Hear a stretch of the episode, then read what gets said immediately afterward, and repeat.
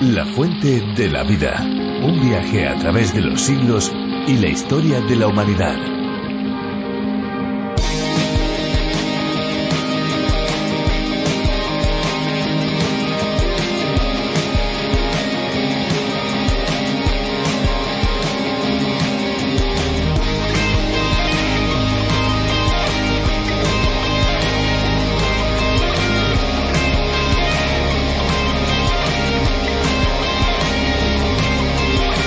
Tanto la primera como la última página de la Biblia ponen al agua como un elemento destacado. El estudio de la raíz de las cosas y también la escatología concuerdan al dar al agua un puesto, un lugar importante. Es como si quisieran decirnos que toda la historia de la Tierra, desde su comienzo hasta el final, está vinculada por un elemento común, el agua. Las primeras obras de la creación tienen por centro el agua. Dios divide las aguas superiores de las inferiores por medio de una bóveda sólida, el firmamento, y después separa las aguas. Estas se reúnen y forman los océanos y entonces emerge la tierra firme que son los continentes.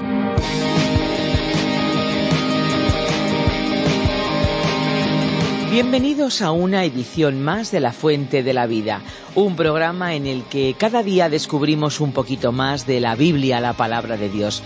Soy Esperanza Suárez y junto a todo el equipo que hace posible La Fuente de la Vida les damos una cordial bienvenida. La Fuente de la Vida es un programa en el que recorremos toda la Biblia en cinco años. Si lo pensamos bien, consultarla desde luego es todo un privilegio que no está al alcance de todo el mundo. En muchos países hay personas que ni siquiera pueden consultar la Biblia. Es el caso de diversos países donde la fe cristiana está restringida, con lo cual toda la literatura que tiene que ver con la palabra de Dios se encuentra proscrita. Millones de personas viven en esa situación y para ellas la radio es un medio muy importante para acceder al mensaje de Dios.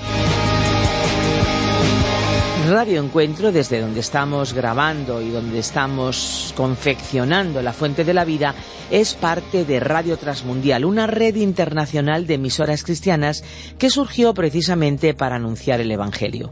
Y más concretamente, sus orígenes nos llevan a una emisora instalada en la ciudad de Tánger, en Marruecos. Desde allí se enviaban sus señales a España desde hace ya muchas décadas. Hoy en España hay más libertad para los cristianos y podemos contar incluso con un programa como La Fuente de la Vida en una versión con el acento y las expresiones del país. Aún así, contamos con oyentes de muchísimos países y estamos muy contentos por ello.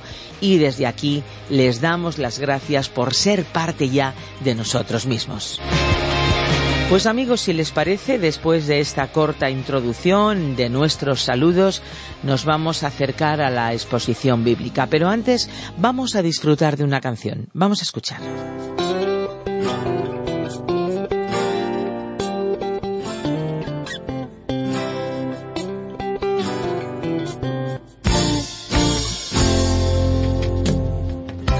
Ayer soñé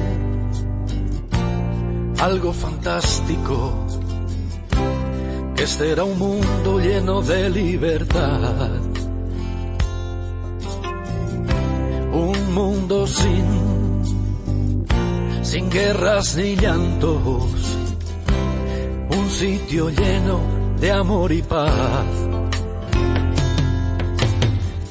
Sin drogas, sin paro, ni actos vandálicos bombas, sin odios ni enfermedad,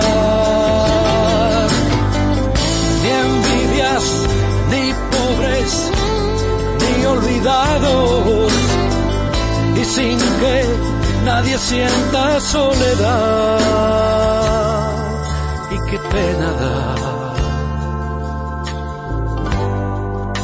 tener que despertar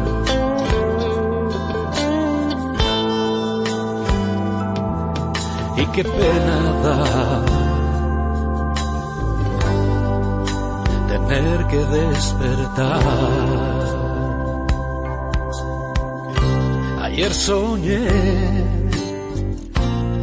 algo fantástico, este era un mundo con gente feliz.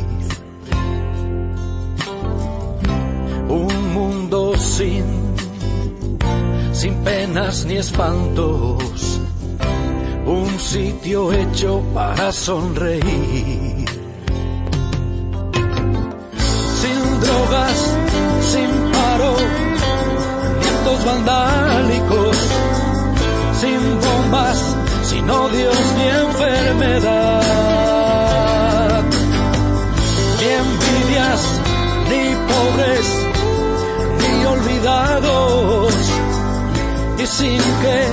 nadie sienta soledad. Y qué pena da tener que despertar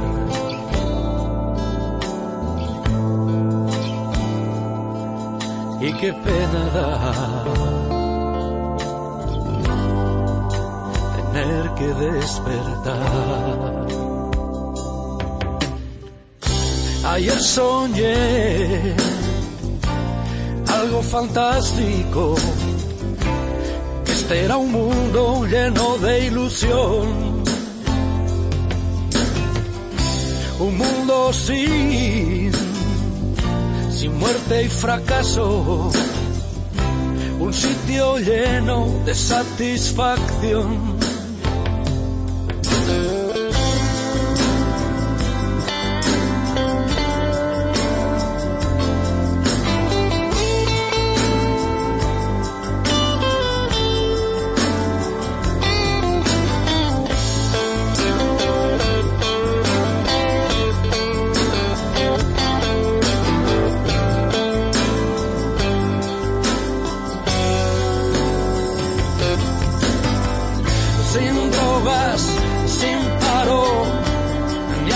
vandálicos, sin bombas, sin odios ni enfermedad,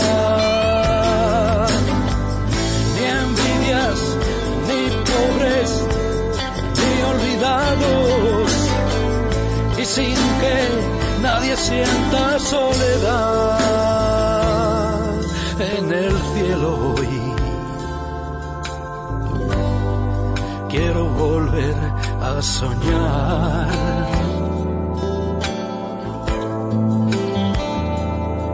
Solamente allí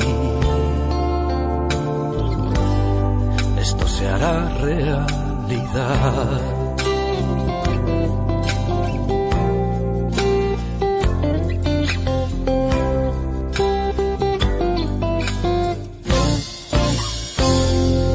Cuando ocurren situaciones trágicas provocadas por la maldad de las personas, hay un fuerte clamor por justicia que invade todos los ámbitos del ser humano. Efectivamente, de la misma manera que hay un deseo de que el mal reciba su merecido, también Dios tiene un sentido de justicia más perfecto que el nuestro, del que ni aun la persona que se siente más justa se escaparía, ya que nadie llega por sí solo al estándar de perfección que tiene Dios, así lo dice la Biblia.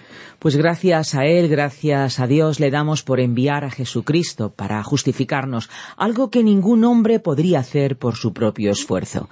Hoy seguimos amigos en el capítulo 13 del libro de Zacarías, donde aprenderemos más sobre la justicia divina. No se olviden de nuestro número de WhatsApp, les aseguramos que puede ser de gran utilidad el que lo anoten, porque en cualquier momento lo van a poder utilizar. 601 20 32 65. 601 20 32 65. Vamos a escuchar la reflexión de hoy. La fuente de la vida.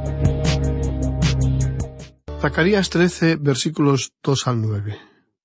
Retomamos, amigo oyente, nuestro estudio del libro del profeta Zacarías en su capítulo 13, el cual ya comenzamos a analizar en nuestro anterior programa la expresión temporal con la que comienza este capítulo, en aquel tiempo, y la que le sigue, en el versículo segundo, y en aquel día, están en tiempo pasado, pero se refieren a sucesos futuros.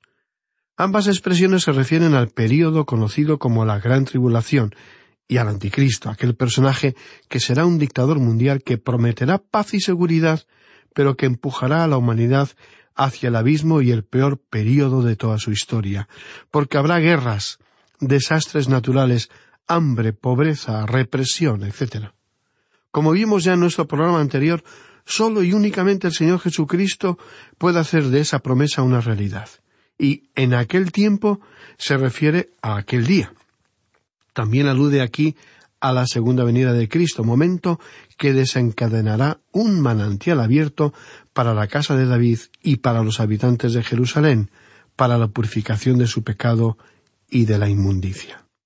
En el capítulo doce, versículo diez, leímos Y mirarán a mí a quien traspasaron. Él, el anunciado Mesías, Jesucristo, es aquel que murió y a quien, en su primera venida a esta tierra, ellos rechazaron. Ellos no le esperaban venir al mundo, indefenso como un niño, manso y humilde, y que les hablara del amor de Dios, su Padre, por todos y cada uno. No era el rey triunfante que los libertó de su humillante situación ante el poder del imperio romano que dominaba toda la tierra, y no le recibieron, y al final pidieron su muerte, una muerte cruel, que sólo recibían los peores criminales.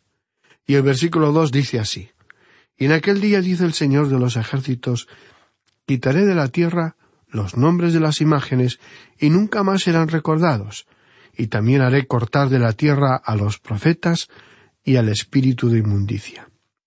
Tal y como comentamos en nuestro programa anterior, Él va a quitar todos los ídolos que son abominación para Dios. Leemos en el capítulo 19 del libro de Apocalipsis, versículo 20, y la bestia fue apresada, y con ella el falso profeta que había hecho delante de ella las señales con las cuales había engañado a los que recibieron la marca de la bestia y habían adorado su imagen. Estos dos fueron lanzados vivos dentro de un lago de fuego que arde con azufre. Muchos estudiosos de las escrituras identifican los espíritus de inmundicia mencionados por Zacarías con los demonios que habitan el mundo, que son diferentes del falso profeta y la bestia mencionados en Apocalipsis. En el libro de Apocalipsis se profetiza que Satanás será arrojado al abismo profundo, y el falso profeta y la bestia, es decir, el anticristo, serán arrojados a un lago de fuego. Pero en el libro de las profecías de Zacarías se nos menciona también que los espíritus malignos serán quitados de la tierra, cortados de la tierra. Esto alude al fin de la idolatría, que fue un reiterado problema para el pueblo judío aún tras el regreso de su exilio y esclavitud. Veamos ahora lo que nos dicen los versículos tres y cuatro de este capítulo trece de Zacarías. Y acontecerá que cuando alguno profetizare aún, le dirán su padre y su madre que lo engendraron, no vivirás, porque has hablado mentira en el nombre de Jehová el Señor y su padre y su madre que lo engendraron le traspasarán cuando profetizare. Y sucederá en aquel tiempo que todos los profetas se avergonzarán de su visión cuando profetizaren, ni nunca más vestirán el manto velloso para mentir. Ya comentamos el significado de estas duras palabras en nuestro anterior programa. Este nos indica que algún día la fidelidad del pueblo de Dios será tan grande que los mismos padres estarán dispuestos a dar muerte a sus propios hijos si éstos profetizan falsamente. Curiosa resulta asimismo la expresión de el manto velloso para mentir, que era la vestimenta tradicional que los profetas utilizaban en Israel, un manto, como se describe aquí, lleno de vellos. Encontramos alusiones a esta clase de ropa en otras partes de la escritura. Por ejemplo, Esaú, el primogénito de Isaac, era una persona con mucho vello, y él se asemejaba a esa clase de persona. Parecía como que él estuviera usando un manto velloso. También se menciona que el profeta Elías utilizaba un manto como este para cubrirse. Este fue el manto que cayó sobre su discípulo y sucesor Eliseo. Y se menciona aquí que estas son cosas que serán quitadas. ¿Por qué? Bueno, las profecías se acabarán, dijo el apóstol Pablo en su primera carta a los Corintios, capítulo trece, versículo ocho, porque ya se habrá cumplido todo lo profetizado. Y los profetas aquí mencionados serán llamados mentirosos y sus profecías no se cumplirán. En el versículo cinco de este capítulo trece de Zacarías continuamos leyendo lo siguiente. Y dirá, no soy profeta, labrador soy de la tierra, pues he estado en el campo desde mi juventud. A causa de las drásticas medidas adoptadas que incluyen la muerte aún a manos de sus propios padres, los falsos profetas mentirán cada vez que alguien les pregunte si son profetas, porque afirmarán ser agricultores. Por otra parte, la profesión de profeta, recordemos, era uno de los tres oficios mencionados en el Antiguo Testamento de la Biblia, que junto con la de rey y sacerdote ya no existirán más en Israel. Aquellos hombres, los profetas falsos, tendrán que regresar a trabajar la tierra, a ser labradores. Si usted puede recordarlo, estimado amigo oyente, vimos precisamente este asunto al estudiar al profeta Mos, el cual debió regresar a esa labor después de haber concluido su oficio como profeta. Llegamos ahora al versículo seis de este capítulo trece de Zacarías, que dice así Y le preguntarán ¿Qué heridas son estas en tus manos? Y él responderá Con ellas fui herido en casa de mis amigos. Resulta evidente que esta frase no puede referirse al Mesías, porque continúa la descripción de los falsos profetas de los dos versículos anteriores. Por otro lado, este versículo ha sido traducido por algunos críticos como fui herido en casa de los que me amaban. Pero tampoco puede referirse a Jesús en su primera venida, porque él no fue amado, sino aborrecido, tal y como dice su discípulo Juan cuando escribe a lo suyo vino y los suyos no lo recibieron. Mas a todos los que lo recibieron, a los que creen en su nombre, les dio potestad de ser hechos hijos de Dios. Cierto es que los israelitas del futuro algún día le recibirán como su Señor y Salvador, y que al mirarle le preguntarán ¿Qué heridas son estas en tus manos? Entonces él responderá que por su causa fue herido cuando él vino la primera vez. Por ello, el versículo que acabamos de leer sigue refiriéndose a los falsos profetas, los cuales, a fin de negar su asociación con prácticas paganas, mentirán para negar las marcas sospechosas que tienen en su cuerpo. Esto sucederá porque los falsos profetas se autoinfligían severos cortes, lesiones y marcas con el fin de elevar su éxtasis durante los ritos idólatras de adivinación. Pero ellos mentirán afirmando que las cicatrices son el resultado de algún ataque que sufrieron por parte de sus amigos.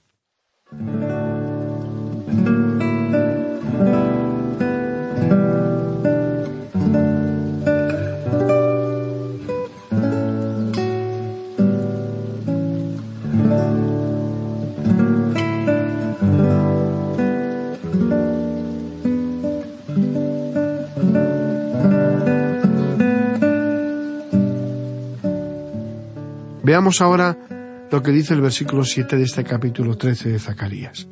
Levántate, oh espada, contra el pastor y contra el hombre compañero mío, dice el Señor de los ejércitos. Y hiere al pastor, y serán dispersadas las ovejas, y haré volver mi mano contra los pequeñitos. Tal y como veremos en este y en los siguientes dos versículos, Zacarías pasó de los falsos profetas que supuestamente fueron heridos en la casa de sus amigos al profeta verdadero, a Jesús, que fue realmente herido en la casa de sus amigos, en Israel. Este versículo presenta acontecimientos pertinentes al primer advenimiento del Mesías y su crucifixión, mientras que en los siguientes se referirá al segundo advenimiento y al remanente judío en la segunda venida. El versículo que acabamos de leer nos recuerda al que ya leímos en el versículo diez del capítulo doce de Zacarías.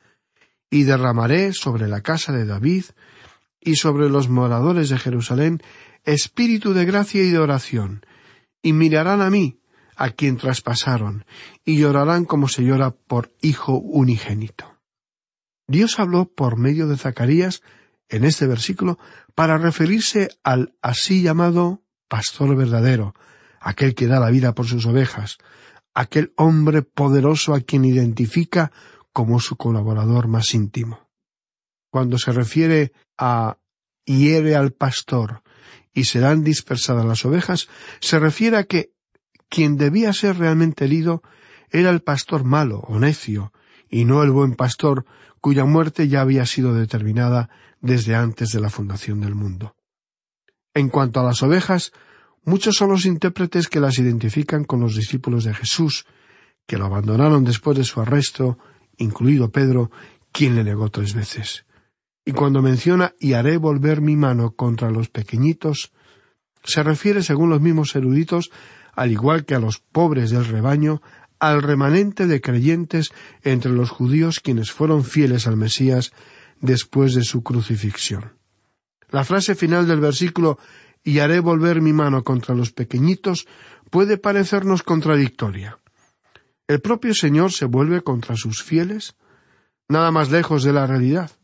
Los indicios apuntan a que estos sufrirían persecución, como finalmente sucedió, aunque también podría traducirse como y haré volver mi mano sobre, en lugar de contra, los pequeñitos, lo cual aludiría a la protección de Dios sobre estos. La tragedia del pueblo de Israel es esta, que cuando Él vino por primera vez, ellos no le reconocieron. Muchos otros escritores han basado el argumento de sus obras en dramas similares, en los que un terrible error de interpretación cambia drástica y dramáticamente el curso de los acontecimientos. Shakespeare, por ejemplo, escribió la Comedia de los Errores. Dickens, por su parte, la historia de dos ciudades. Víctor Hugo, el Conde de Montecristo. Pero esta historia es mucho más trágica que aquellas, porque los hechos fueron reales el propio Dios que permite el asesinato de su hijo, los cómplices, su propio pueblo, y las consecuencias, la herida de muerte infligida con el sacrificio de Jesús a Satanás, y la vida eterna para los que le acepten como Señor y Salvador. ¿Podría acaso haber escrito alguno de los escritores anteriores un drama de semejantes proporciones épicas con un alcance universal y eterno? ¿Qué panorámica se abre ante nuestros ojos, estimado amigo oyente? Si usted recuerda, el profeta Juan el Bautista mencionó esto tal y como podemos leer en el capítulo uno del Evangelio según Juan, versículo veintiséis. Yo bautizo con agua, mas en medio de vosotros está uno a quien vosotros no conocéis. Y el Señor Jesucristo mismo dijo, porque vosotros no conocéis el tiempo de vuestra visitación. Qué declaración más tremenda esa, querido amigo. Más tarde el apóstol Pablo, en su segunda epístola a los Corintios, capítulo tres versículos catorce y quince, dijo Pero el entendimiento de ellos se embotó, porque hasta el día de hoy, cuando leen el antiguo pacto, les queda el mismo velo no descubierto, el cual por Cristo es quitado. Y aun hasta el día de hoy, cuando se lee a Moisés, el velo está puesto sobre el corazón de ellos. Y usted puede imaginarse que este velo se encuentra sobre sus corazones, no sobre sus mentes, porque la fe no es una cuestión de la mente, sino del corazón. Y puede darse cuenta que cuando este velo que nubla la fe es quitado, cuando el corazón está preparado para creer y recibirle, usted puede volverse hacia él con la fe sencilla de un niño que sin hacerse más preguntas corre con los brazos abiertos hacia su Padre. No nos sorprende entonces que Jesús, hablando con sus discípulos, les preguntara ¿Quién creéis vosotros que soy yo? Y fue Simón Pedro el que habló por todos los demás y dijo Tú eres el Cristo, el Hijo del Dios viviente. Y algún día serán ellos quienes le pregunten a Jesús, según afirma el versículo seis de este capítulo trece de Zacarías, ¿qué heridas son estas en tus manos? Y él responderá, con ellas fui herido en casa de mis amigos. Leamos nuevamente el versículo siete que decía así. Levántate, oh espada, contra el pastor y contra el hombre compañero mío, dice el Señor de los ejércitos. Y era al pastor, y serán dispersadas las ovejas, y haré volver mi mano contra los pequeñitos. ¿Quién hubiera pensado que estas palabras se referían al mismo Señor Jesucristo? Representan una clara referencia a Él, dado que cuando uno acude al Evangelio según Mateo capítulo 26 y versículo 31, podemos darnos cuenta al leer lo siguiente. Entonces Jesús les dijo, Todos vosotros os escandalizaréis de mí esta noche, porque escrito está, heriré al pastor y las ovejas del rebaño serán dispersadas. Él se aplicó estas palabras a sí mismo. Zacarías estaba refiriéndose a él cuando dijo heriré al pastor y las ovejas del rebaño serán dispersadas. Y cuando él venga por segunda vez, ellos dirán ¿Qué heridas son estas en tus manos? Y él responderá Con ellas fui herido en casa de mis amigos. Y él afirma en el capítulo doce que ese día será el del gran arrepentimiento del pueblo de Israel. Retomemos nuestra lectura en el versículo ocho del capítulo trece de Zacarías, donde leemos Y acontecerá en toda la tierra, dice el Señor, que las dos terceras partes serán cortadas en ella y se perderán, mas la tercera quedará en ella. De manera clara, se alude a que sólo una porción del pueblo de Israel permanecerá fiel a Cristo y estará con vida al final de todos estos acontecimientos. Los supervivientes espirituales conformarán el remanente que mirará a Cristo con arrepentimiento e incluirá a personas que formarán parte de los ciento cuarenta y cuatro mil aludidos en Apocalipsis capítulo siete y versículo cuatro. Y a continuación, el versículo nueve dice y meteré en el fuego a la tercera parte, y los fundiré como se funde la plata, y los probaré como se prueba el oro. Él invocará mi nombre, y yo le oiré, y diré, Pueblo mío, y él dirá, Jehová, el Señor, es mi Dios.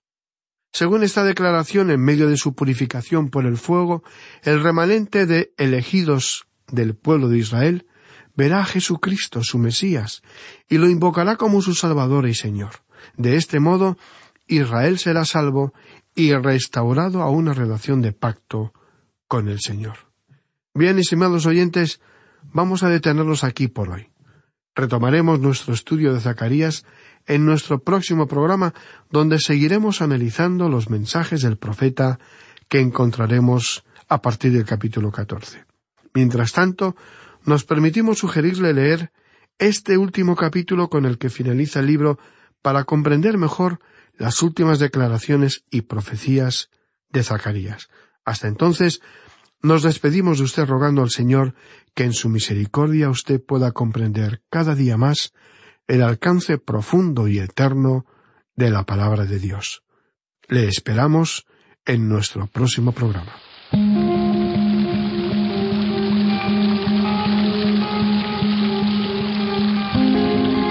Queridos amigos, no importa su procedencia, lo importante es saber que el agua de la fuente de la vida está al alcance de todo el mundo. Y lo decimos literalmente, porque los programas se pueden escuchar en diferentes plataformas online.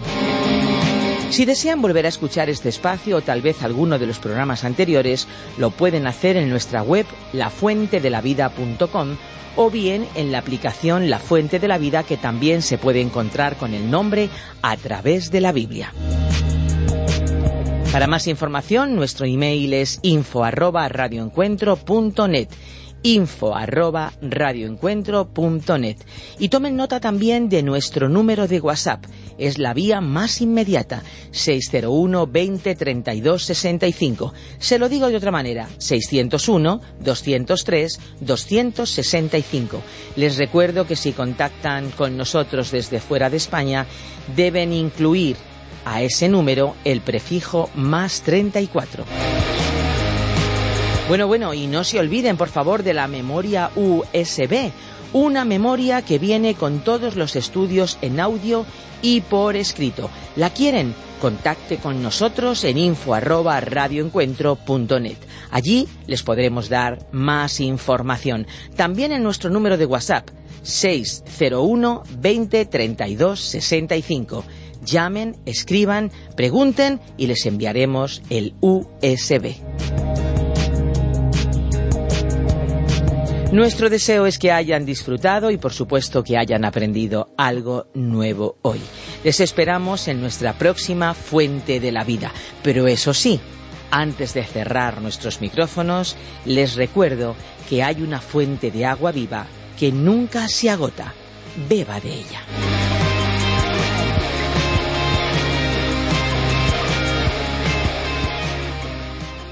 Este ha sido un programa de Radio Transmundial producido por Radio Encuentro, Radio Cadena de Vida.